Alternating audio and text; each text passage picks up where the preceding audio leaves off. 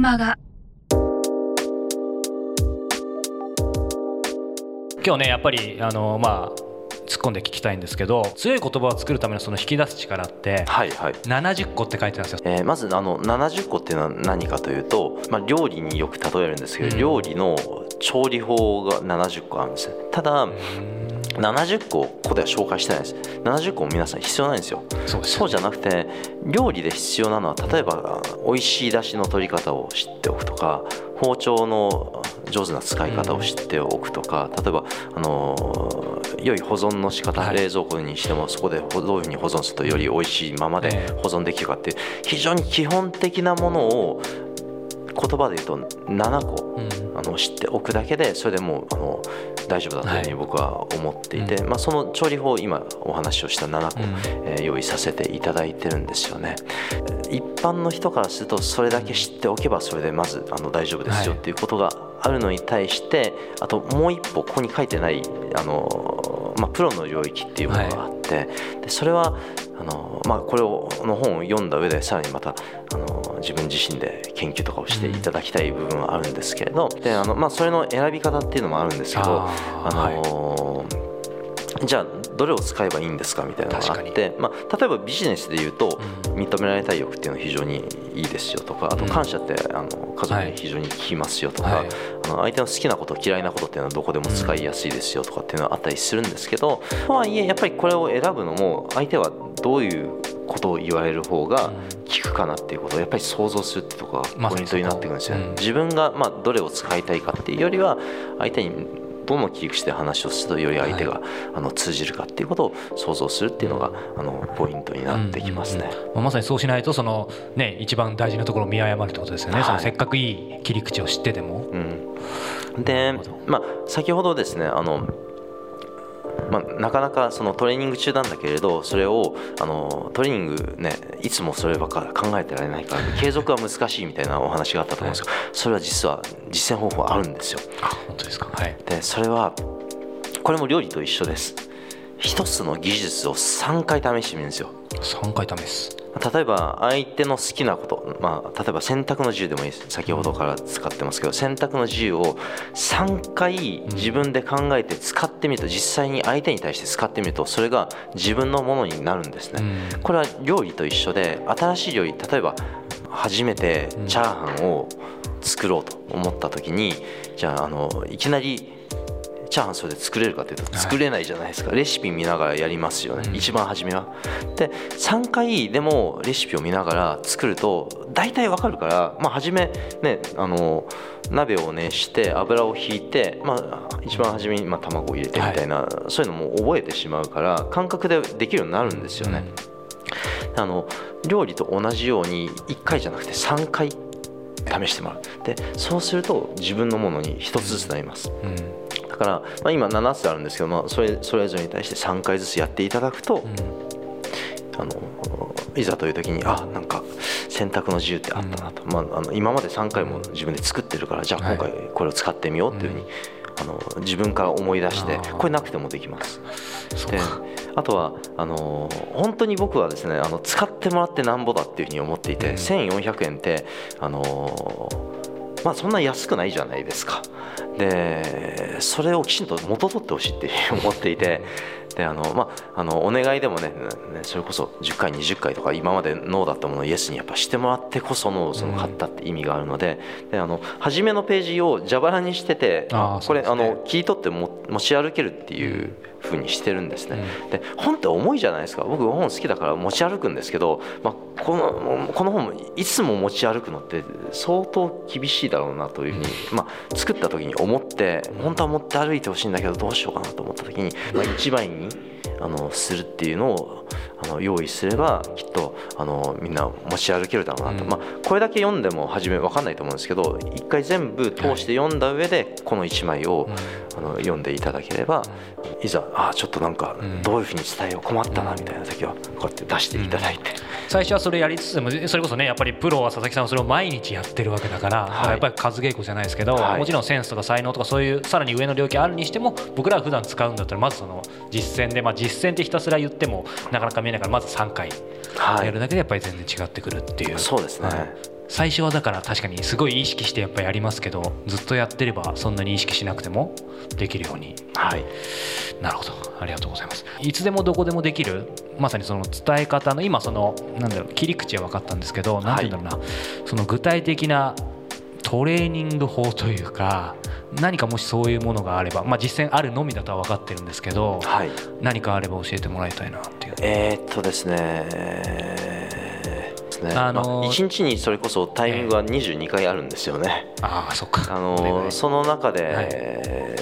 えーまあ、例えば自分の息子に使ってみる、うん。旦那に使ってみる、うん彼氏彼女に使ってみる、うん。上司部下に使ってみるっていうのはもうそれこそもうあのー30分おきにやってくるので、はい。そこでまず使ってほしいなっていうのもありますし、とはいえあのいやいきなりねあの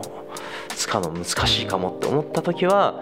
メールですね。メールって何遍も見直すことができるから、はい。これでいいかなっていう遂行ができた上で送れるので、メールはあの比較的そのままのトークよりは、あの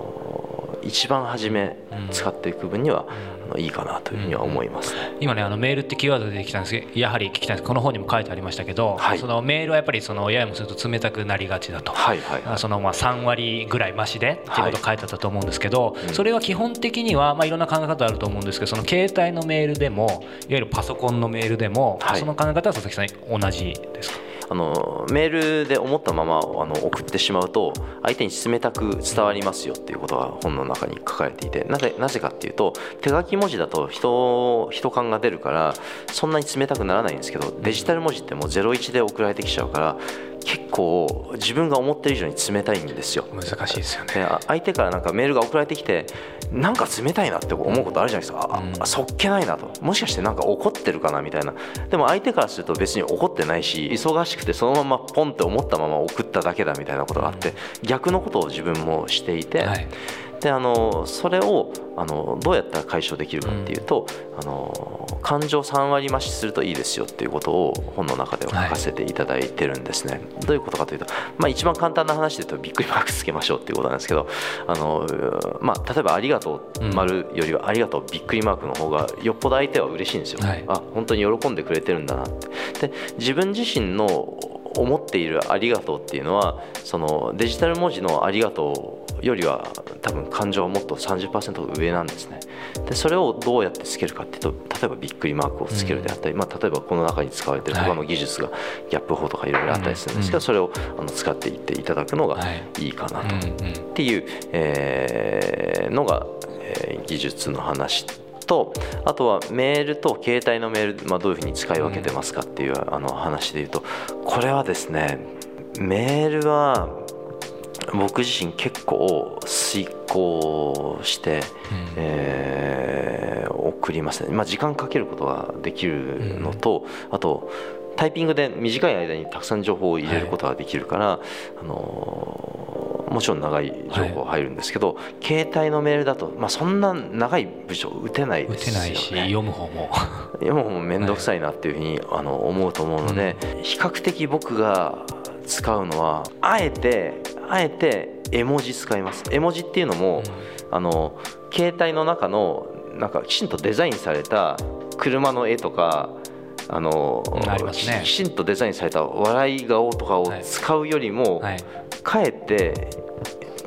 絵で作られた昔ながらの絵文字の方がまだそっちの方が感情が乗るんですよね。あそれはそうかもしれない。確かにそこまで真剣に絵文字がどっちかなんて考えたことないですけど確かに言われてみるとそうですねあのー最後になんですけどもこれはもうみんなに聞かれると思うんですけど僕もやっぱり聞きたいんですけど佐々木さん、まあ、今回この伝え方が9割、えー書いてやっぱりどうしても次回作というか、はいね、その例えば2だったり別の本だったり、もう実際そういうお話もあるでしょうしあのその辺はどうなんでしょうかというか。これあのこれ結構いろんなところで聞かれて実は結構困って、実はもう僕ここにも書き切ってるんですよね、うんうんうんうん。あのしかも2年かけて書いてるのでもうあの自分の伝えたい、うん。あの全ての推を入れてしまってるから、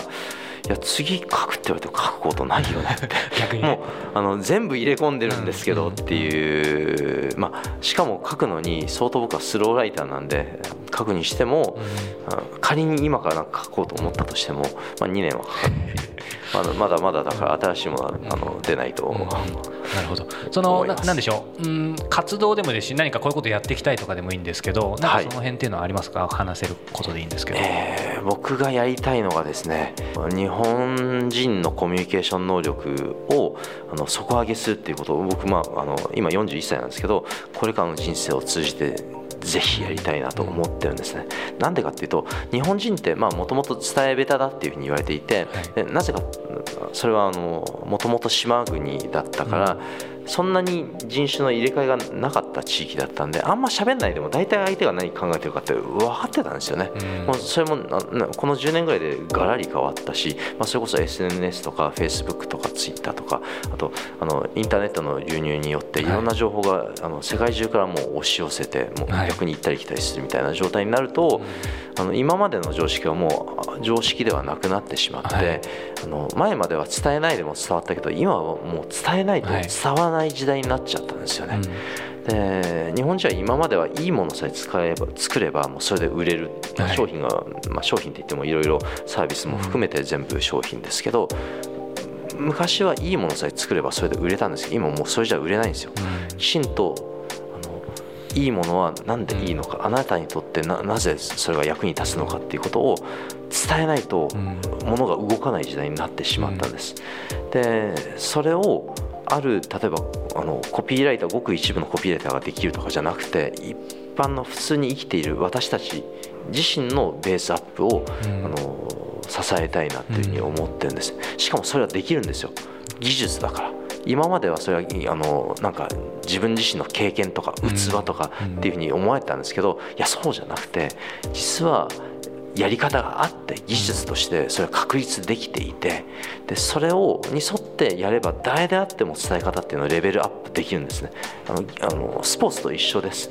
あの例えば分かんないですけどテニスをするにしてもあの初めは誰もできないと思うんですけれどあの初め1時間とか2時間とか3時間とかってレッスンを受ければだんだんできていきますよね。それと同じなんですね伝え方っていうのは。うんまさに、ね、そのことがこの本に具体的に書い。てあるということですね、はい、なんでねまだ読んでない方はぜひ読んでいただきたいですし読んだ方もそういう、ね、今日のお話聞いた上で読むと全く刺さり方違うと思うのでぜひ実践あるのみということで、えー、僕も含めて頑張っていきたいと思います、えー、ということで今日は賢者の力、えー、第1回佐々木圭一さんにお話を伺いました。佐々木さんありがとうございました。ありがとうございました